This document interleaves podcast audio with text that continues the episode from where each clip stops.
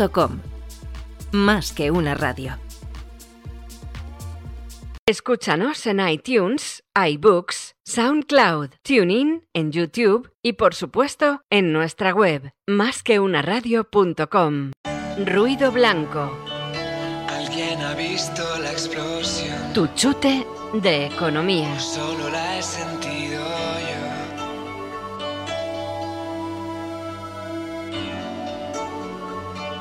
Alguien ha visto la explosión. O solo la he sentido yo. Martes, 6 de la tarde, explotándolo todo con 21. Pues entonces esto es Ruido Blanco. Esto es Ruido Blanco. Estamos en másqueunaradio.com y aquí estoy con Conchi Burgos, como todos los martes. ¿Qué tal, Conchi? Buenas Muy tardes. bien, ¿qué tal estás, María? Muy bien, eh, deseando emprender un camino más, un, trocito de camino más en, este, en esta andadura que nos lleva ya 20 programas, ya tenemos 20 programas en nuestro haber y, vamos a, bueno, pues a pasar un rato primero con los economistas que ya no están con nosotros y que nos han enseñado tanto y, después vamos a tener un poquito de todo, canciones intencionales, la sección Borderline con esa banda sonora de opino de que, que, tanto, tanto me preguntan, me preguntan mis alumnos, ¿y eso de qué es? ¿De quién, se, ¿De quiénes son? Bueno, vamos a ver si alguien me dice quién es el grupo que interpreta opino de qué, ¿no? la, la carátula de, de Borderline. Pero ahora, eh, como ya viene siendo normal en este mes de, de octubre, Vamos a seguir con el tema de los contratos en la sección reina, en la sección presidenta del gobierno o, reina de la República Independiente de mi programa, que es Economía en Formol.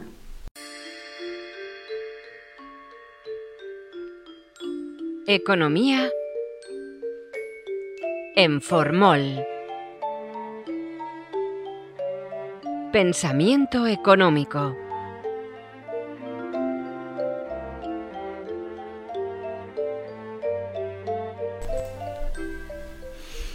Hoy en Economía en Formol eh, vamos a seguir hablando de los contratos y vamos a darle un pequeño giro eh, porque vamos a, estudiar o vamos a analizar qué es lo que proponía un seguidor de Frank Knight, que es el autor que vimos el pasado martes. ¿no? Y en este caso yo decía en los vídeos que, que he colgado en Facebook y en Instagram que vamos a hablar de Ronaldo. Y es verdad, vamos a hablar de Ronaldo.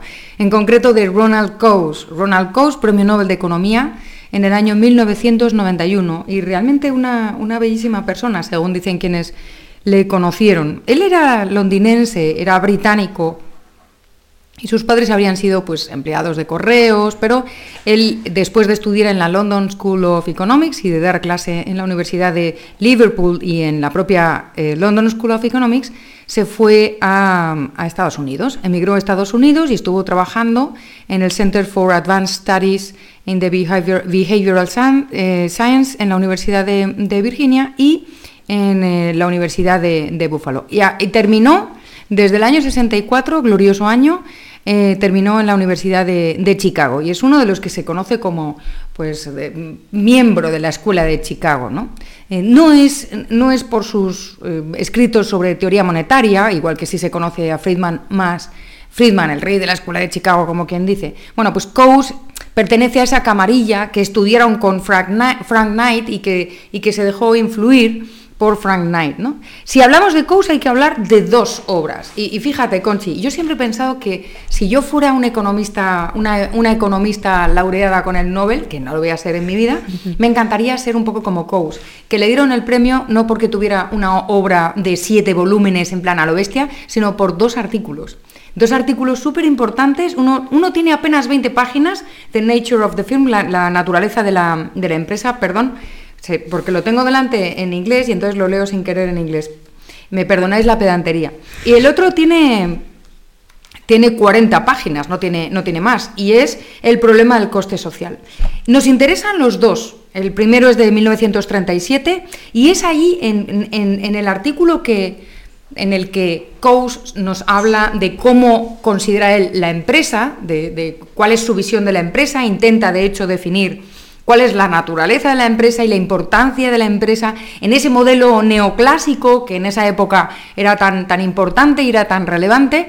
Eh, él se da cuenta que hay un, pequeño fallo, además es, un fallo que se lo pone de manifiesto eh, la señora Robinson, ¿no? Mrs. Robinson, Joan Robinson, que estaba en la London School of Economics y y él como que le duele que, lo, que dice Robinson es, bueno, en realidad las empresas tal y como se consideran en, la teoría económica no tienen ningún, ni, ni se entiende, ni la gente de la calle entiende lo mismo que los teóricos de la economía por empresa, o sea, hablamos idiomas diferentes y además tampoco es algo que se pueda encontrar en, en la realidad. Y él pues se pone a pensar y empieza a analizar a qué llamamos empresa, por qué surgen las empresas, cuál es el origen de, la empresa, qué sentido tiene que existan empresas frente al mercado, ¿no? Porque el modelo neoclásico estudia sobre todo este mercado que, pues por desgracia lo pinta como si fuera un mecanismo perfecto y ese es uno de los fallos más importantes tiene cosas buenas, pero tiene cosas malas el modelo neoclásico y para mí uno de los fallos más terribles es esta cosa newtoniana mecanicista del mecanismo perfecto y de los mercados se ajustan solitos y, tal. ¿no? Entonces, John, Robinson, que estaba más en, en eh, la economía imperfecta, bueno, pues una de las cosas que achaca a este modelo neoclásico es, bueno, vamos a ver dónde está la empresa real. Así que en este primer artículo de 1937, recordemos que Knight había publicado en el 21 eh, eh, Riesgo, Incertidumbre y, Beneficio y ya había hablado muy solapadamente, como vimos el otro día, pero ya había dicho algo de, los, de los, contratos, ¿no? Y había hablado un poquito del empresario. Otros autores, como reconoce el propio Ronald Coase, habían hablado de, la importancia de la organización. Por ejemplo, Marshall, eh, eh, Alfred Marshall, en 1891, había introducido la organización como un cuarto factor de producción, que es una, una manera pues bastante pobre de incluir la empresarialidad y la importancia de la empresa en la teoría económica, también J.B. Clark, el, famoso economista marginalista americano, había hablado de la importante función del empresario de coordenar, ¿no? O, no coordinar solamente, sino eh, ayudar a ordenar el proceso empresarial. Bueno, pues lo que hace, lo que hace Coase es plantearse, ¿cuál es la alternativa a la empresa? Vamos a ver. Eh, Conchi, si tú te quieres, eh, quieres un bolso, necesitas un bolso y quieres un bolso, tienes dos opciones. O bien te vas al mercado y entonces contratas un mm, artesano que sepa hacer bolsos. Compras eh, también en el mercado, compras el cuero, compras el hilo, compras la aguja, contratas a ese artesano y a los ayudantes que necesiten, etcétera, etcétera. Puedes hacer eso o puedes delegar en una empresa para que lo haga. Obviamente planteado así, todo el mundo se da cuenta de que es muchísimo más fácil ir a la empresa, vas a la tienda, compras el bolso y chimpún. Bueno, pues exactamente ese es el sentido que le da eh, eh a la empresa. Nos evita todo ese coste de transacciones, porque tú primero tendrías que tener la información sobre quiénes son los artesanos, tendrías que tener la información sobre dónde se venden los mejores cueros, tenías que tener la información, muchas informaciones, ¿no? Demasiada información. El empresario es el que se ocupa de recabar esa información. Y el empresario es el que se ocupa de contratar, y aquí viene la importancia de los contratos, porque concibe, eh, concibe la empresa como un nexo de contratos, como un entorno en el que hay un tipo, que es el empresario, que no solamente como decía Frank Knight, al que cita profusamente en este sentido, en este artículo de la naturaleza, la naturaleza de la empresa, el empresario es el que asume en este reparto de tareas, que es la división del trabajo de la que ya hablaba Adam Smith, bueno, el empresario se hace cargo de eh, ocuparse del riesgo, asume el riesgo, ¿no? Es el que tiene menos aversión al riesgo y entonces invierte, gana o pierde, pero pero tiene ese espíritu, lo que luego los austríacos llamarían empresarialidad, y es capaz, ¿no? Pero además, dice Coase, eh, se encarga de encontrar pues, la información, de vigilar el cumplimiento de los contratos, de establecer las condiciones adecuadas en los contratos para que aquellos trabajadores a los que contrata salgan beneficiados también y quieran trabajar o no, ¿no? Es una visión bastante original de la empresa, ¿no? Fíjate que el tipo no se sale del mercado. Lo que plantea es eh, ¿cuándo merece la pena que las decisiones sean atomizadas en, el mercado, donde, donde hay como una, un océano de posibilidades y tú, y tú tienes que elegir, etcétera.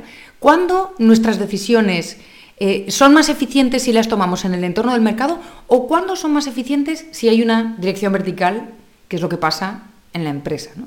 Y ese es el segundo punto importante de este, de este artículo. Es decir, él, se da cuenta de que, claro, en la empresa no hay exactamente una democracia. Podemos organizar de una manera más laxa y además, fíjate, año 37, 37.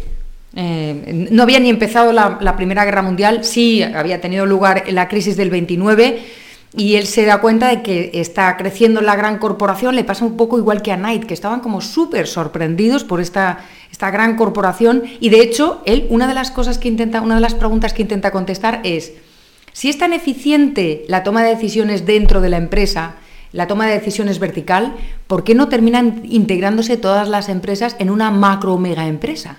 Y se da cuenta de que, bueno, pues es posible que en el caso del bolso nos merezca la pena acudir a una empresa y comprar. Y a lo mejor, eh, si yo soy la empresaria que fabrica el bolso, me merece la pena eh, pues tener mi fuente de materia prima y entonces yo pues tengo un rebaño de, de, vacas de las que saco la piel y hago el cuero y tengo mi propia escuela de artesanos y además pues tengo mi propia fábrica de hilos porque voy eliminando costes de transacción que se manifiestan en estos contratos que yo, empresaria, voy haciendo eh, desde dentro y contrato el capital, contrato la deuda, eh, contrato todo, ¿no?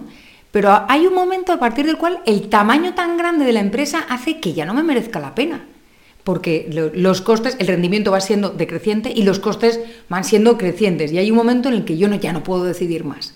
¿Qué hacen los empresarios entonces? Empiezan a descentralizar. Lo que hoy en día se llama outsourcing, ¿no?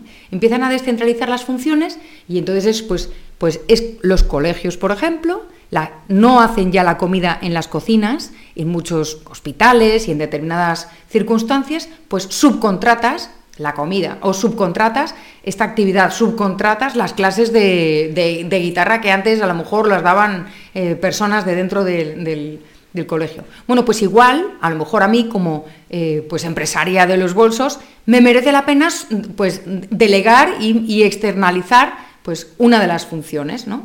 Bueno, pues él se da cuenta de que hay un cierto equilibrio en la toma de decisiones del empresario eh, entre subcontratar en el mercado o integrar dentro de, de la empresa. En el mismo sentido, vamos a ver que Oliver Williamson, que también le dieron premio Nobel, hablaba así, en estos términos de la empresa, como nexo de contratos. Y fíjate qué importante el papel que le da a los contratos. Esto es el artículo del 37, que se nota que me gusta, ¿verdad? Me gusta el artículo del año 60, del problema del, del coste social, donde los contratos también tienen un papel muy relevante, solamente voy a mencionar de qué va porque merece mucho la pena y seguramente volveremos a este, a este artículo en otro momento cuando hablemos de, costes sociales. ¿no? Pero fíjate, el tipo se plantea el siguiente ejemplo. Dice, vamos, imagínate que hay un ferrocarril que pasa en medio de un sembrado de trigo. Tú estás pensando que normalmente hay un espacio suficiente como para que si salta una chispa, del, tren, del rozamiento del tren con la vía, pues no pase nada. Pero imagínate que no, ¿no? De años 60, pues a lo mejor no estaban establecidas estas medidas de seguridad. Salta una chispa y se quema el sembrado. ¿Y entonces ahora qué?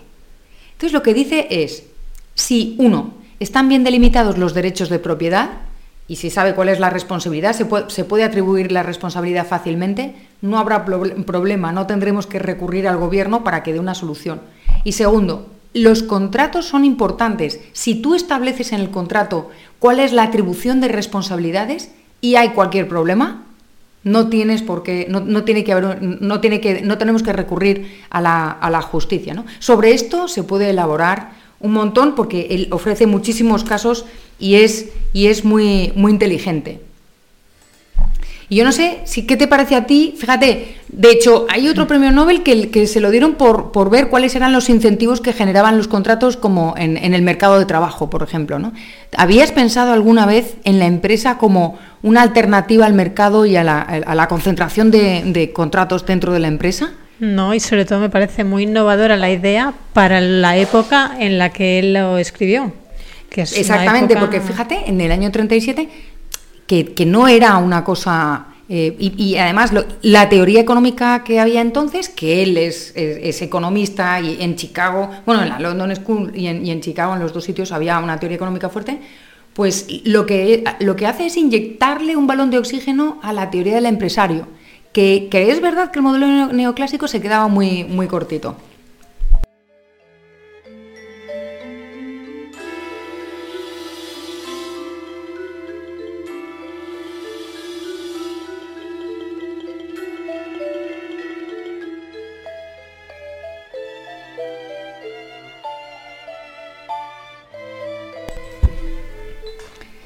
Y en canciones intencionales, hoy tenemos a Stromae con Peace or Violence. J'ai vu des gens tendre les bras et leurs deux doigts levés, leur majeur et leur index toujours en forme de V. J'ai donc demandé ce que ce symbole pouvait signifier. Eh bien, personne ou grand personne n'a pu me l'expliquer. Serait-ce un signe de paix ou bien levé de violence? Quelqu'un sait ce qu'il avance ou ce qu'il fait Qu'est-ce que j'en sais moi Qu'est-ce que j'en sais moi Serait-ce un signe de paix ou bien levé de violence Quelqu'un sait ce qu'il avance ou ce qu'il fait Serait-ce un signe de paix ou bien levé de violence Quelqu'un sait ce qu'il avance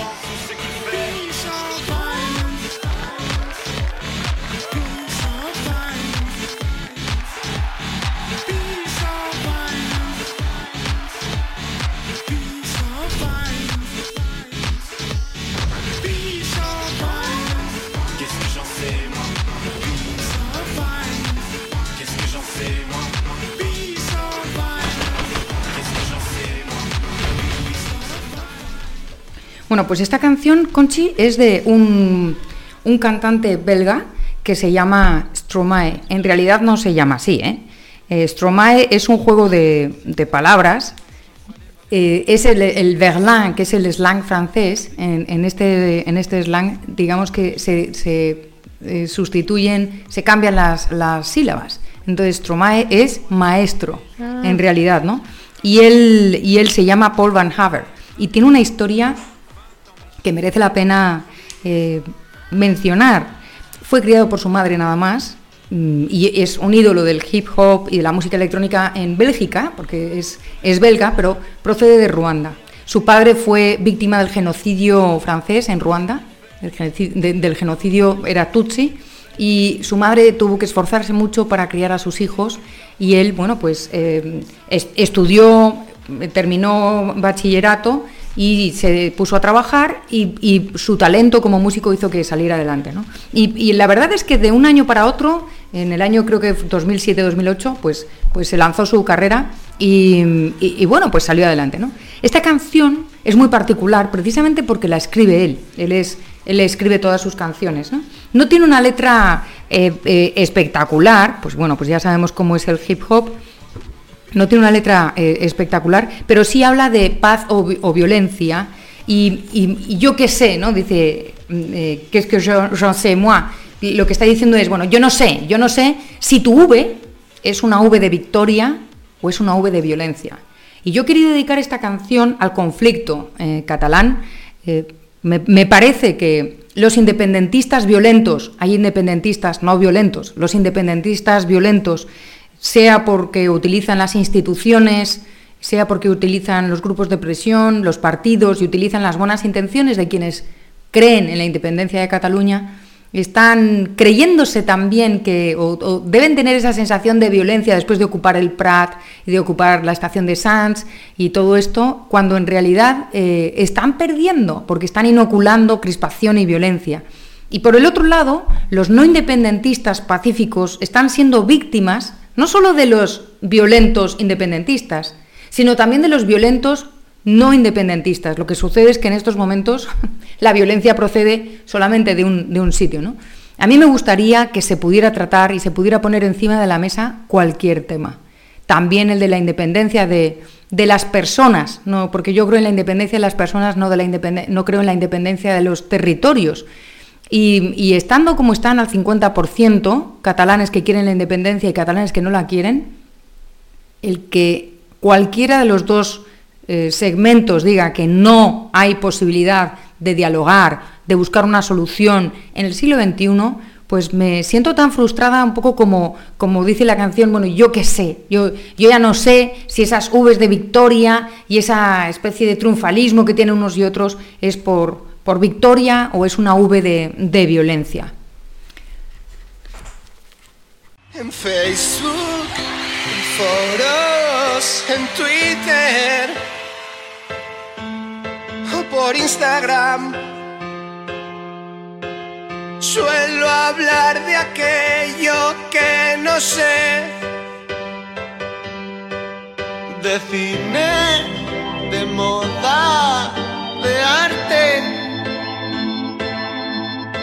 política. Es vital mi consideración. Y opino de que, opino de que, opino de que, opino de que, opino de que, opino de que, opino de que, opino de que, opino de que, opino de que, opino de que, opino de que,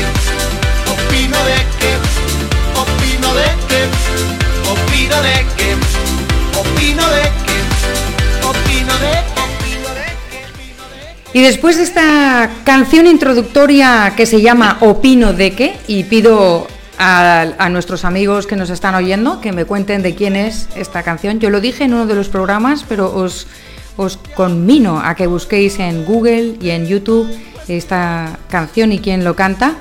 Ya sabéis que nos podéis mandar mensajes, Conchi, al WhatsApp. ¿A, ¿a qué WhatsApp es? Al 648-550-456. Y además nos pueden mandar a...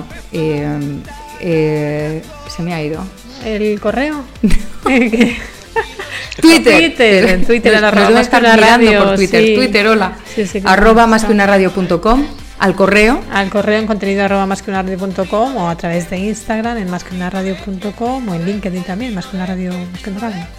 Exactamente. A través de todos esos medios nos, yo os, pino- os pido que, que nos contéis de quién es esta canción tan maravillosa, Opino de qué.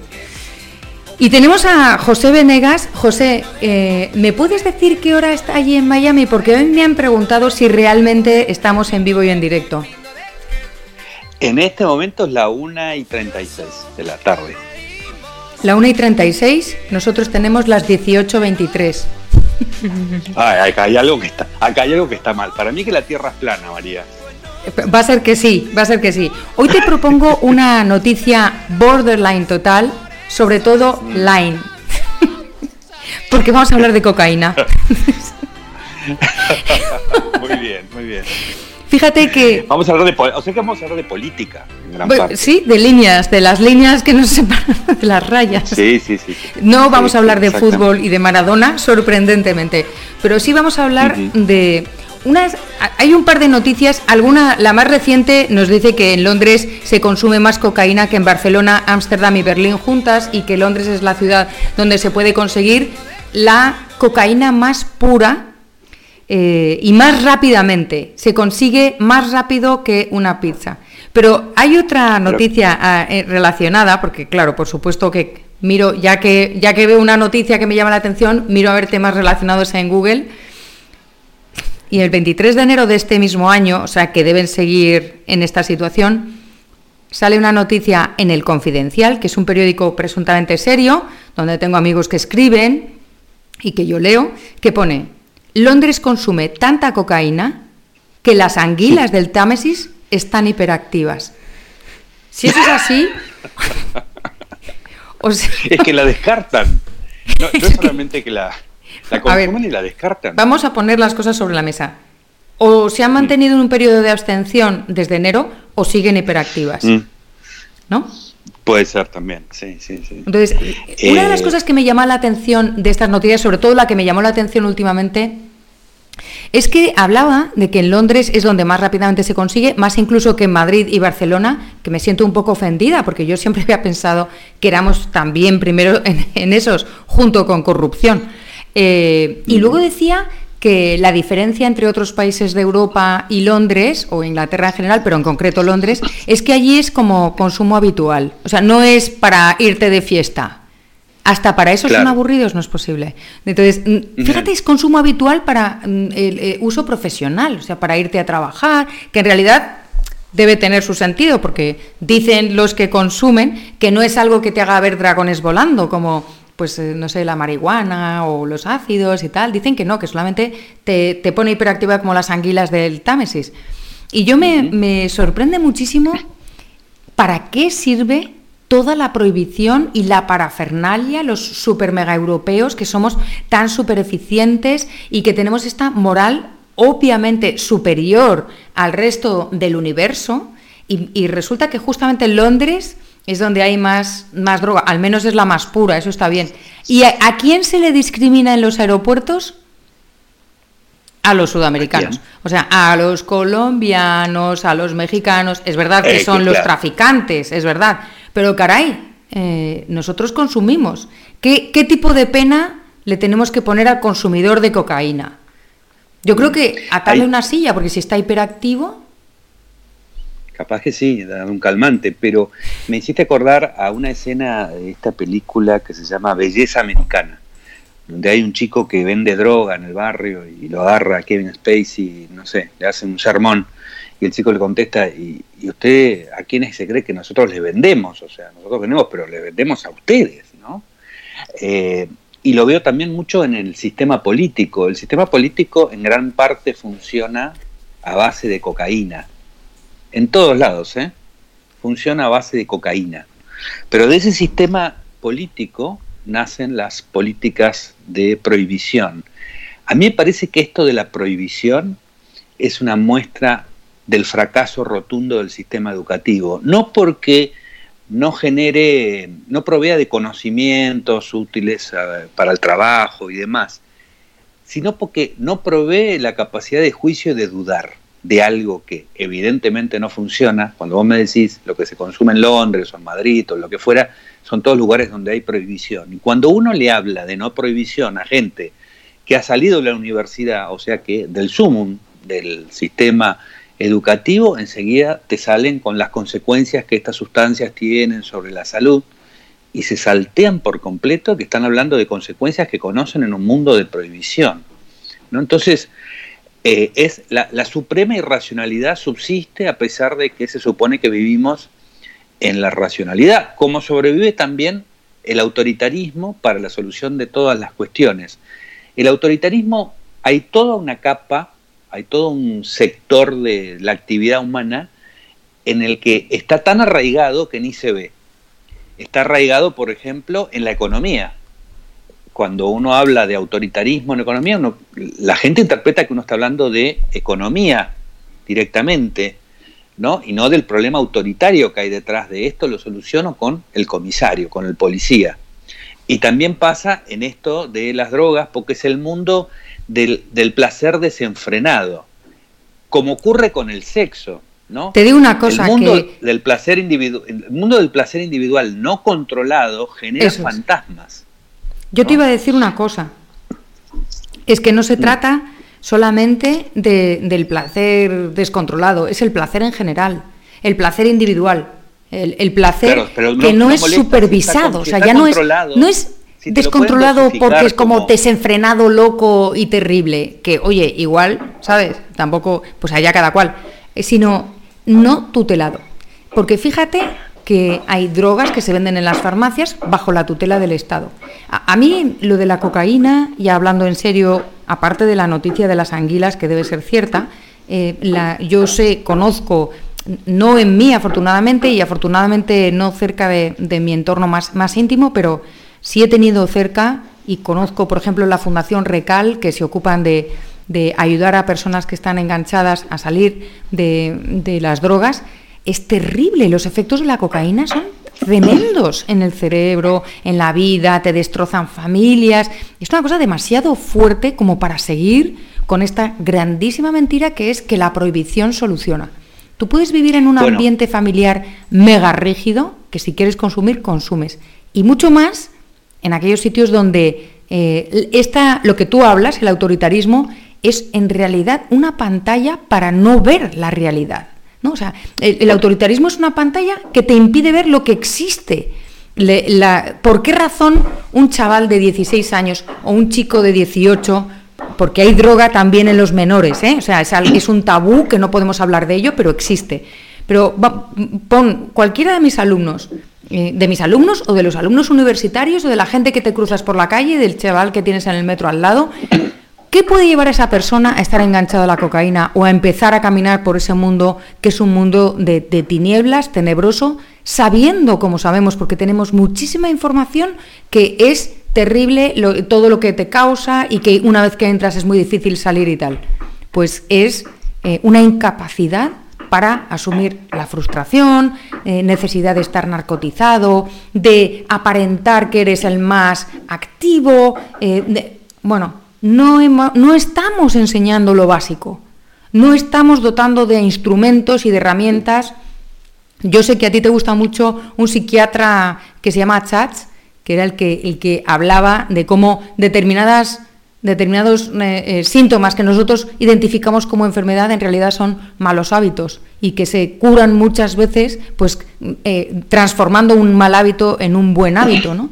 Entonces, fíjate qué paradoja que los gobernantes, muchos de los cuales, o sea, hay muchos políticos que se meten de todo, y, bueno, pues suele salir de vez en cuando en los periódicos. Se han hecho análisis en los cuartos de baño de, del Parlamento y hay restos de cocaína en los cuartos de baño del Parlamento.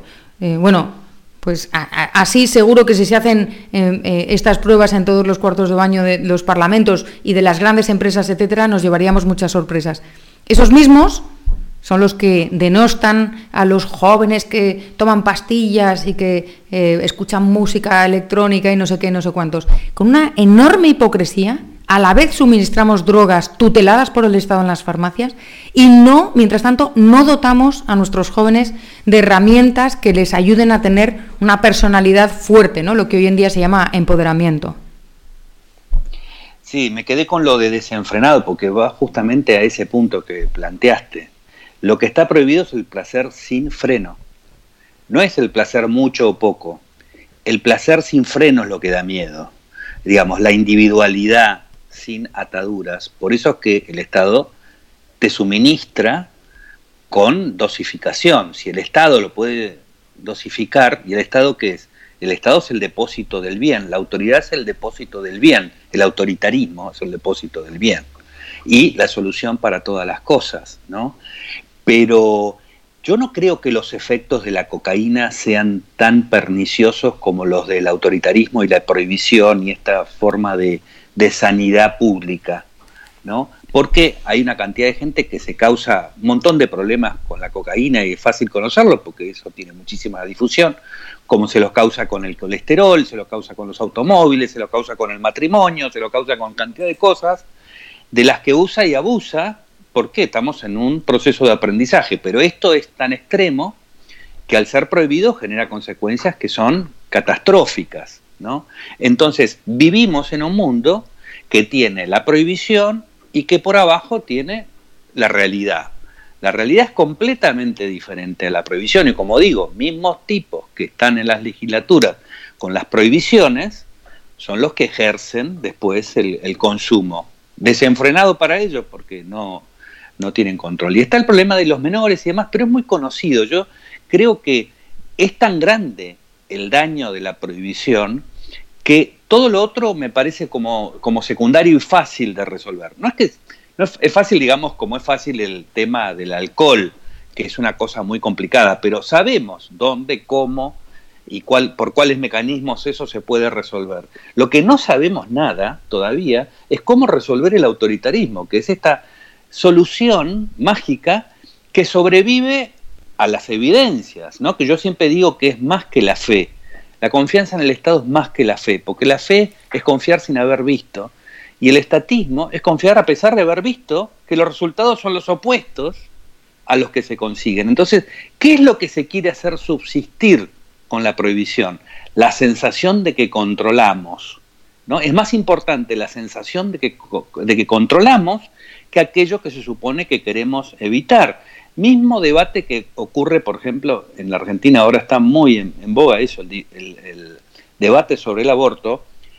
Una vez que se deja de discutir la prohibición del aborto, el aborto que ocurre todos los días deja de importar.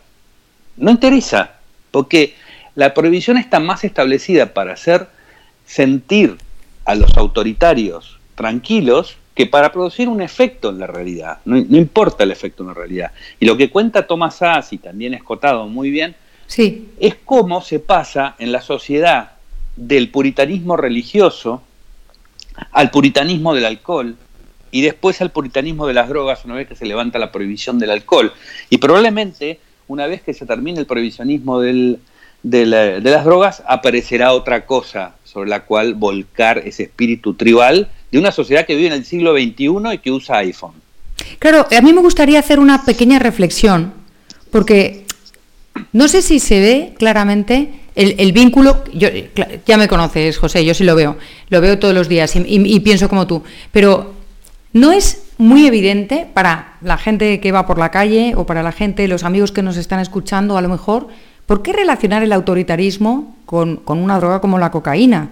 Que nos están diciendo todo el tiempo lo horrible que es y realmente, pues pues tiene efectos perversos, como tú dices, como el colesterol o como el azúcar, que yo mm, tengo aquí mis chucherías de azúcar porque lo necesito, soy adicta, eh, o el café, o etcétera, ¿no? Claro, si lo piensas bien, la prohibición, el autoritarismo, eh, lo que hace es que te obliga a delegar, a veces lo haces voluntariamente, como cuando te fumas un porro voluntariamente, eh, de- delegas en una tercera persona de la que terminas dependiendo.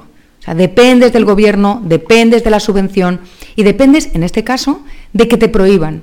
Y como estás tan acostumbrado a que o te prohíben o todo vale, aquello que no te prohíben, adelante mis muchachos. De, de manera que eh, ya no tienes sentido del bien y el mal, tú propio, que es algo esencial en el hombre, es lo que, lo que llamarían los marxistas eh, la alienación. ¿no? Eh, bueno, pues así es, estamos alienados no a, a las religiones o las drogas o a la televisión o a Gran Hermano, el programa, el reality show.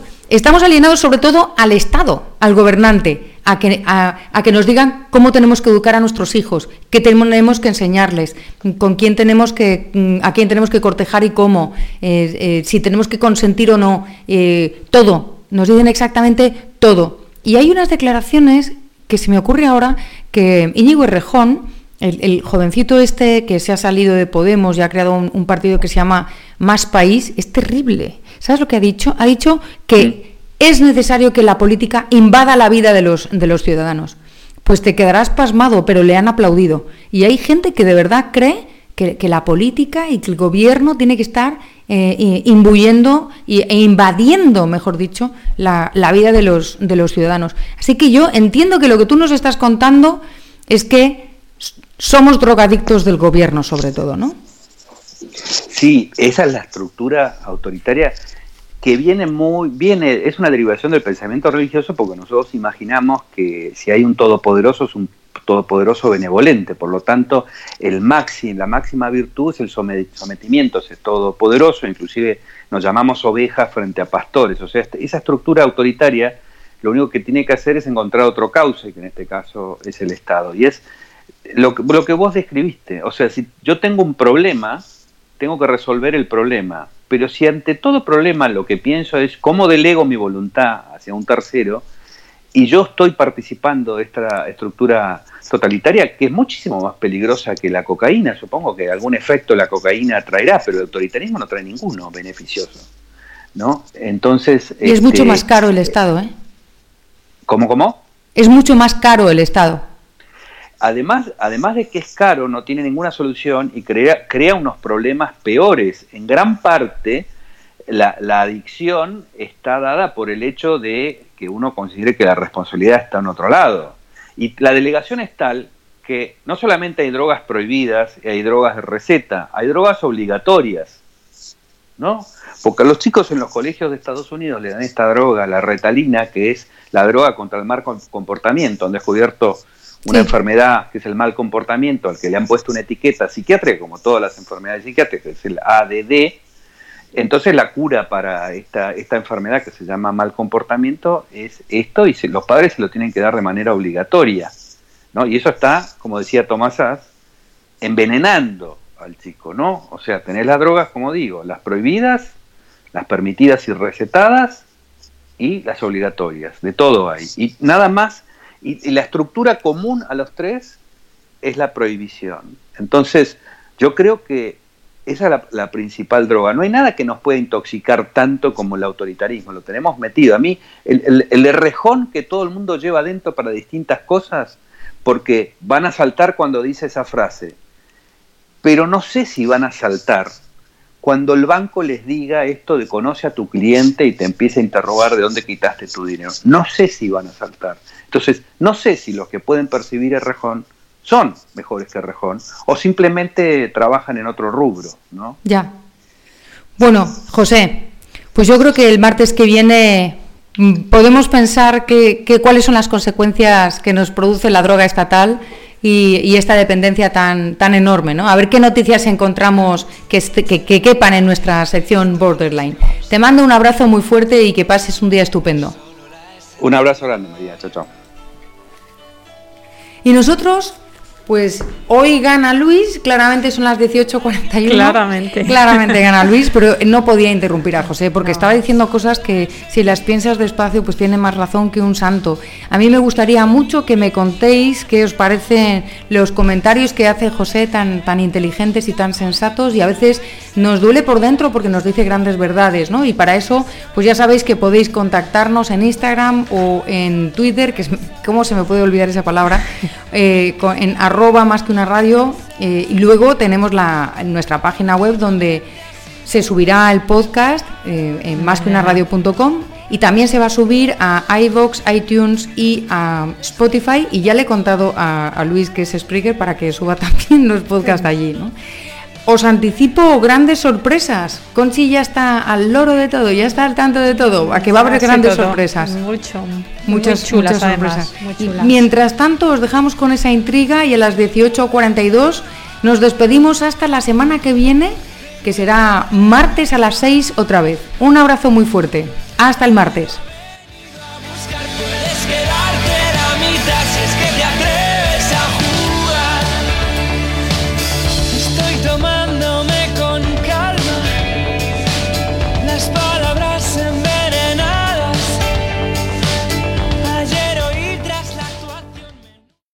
Ruido blanco. Alguien ha visto la explosión. Tu chute de economía. Solo la he sentido yo.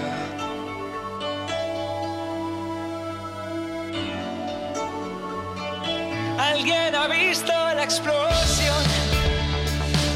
¿O solo la he sentido yo? ¿Quién tiene mi medicación?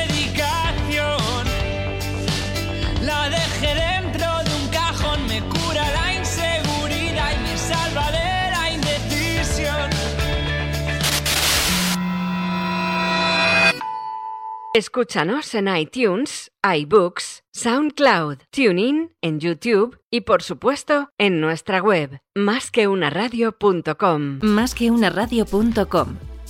Más que una radio.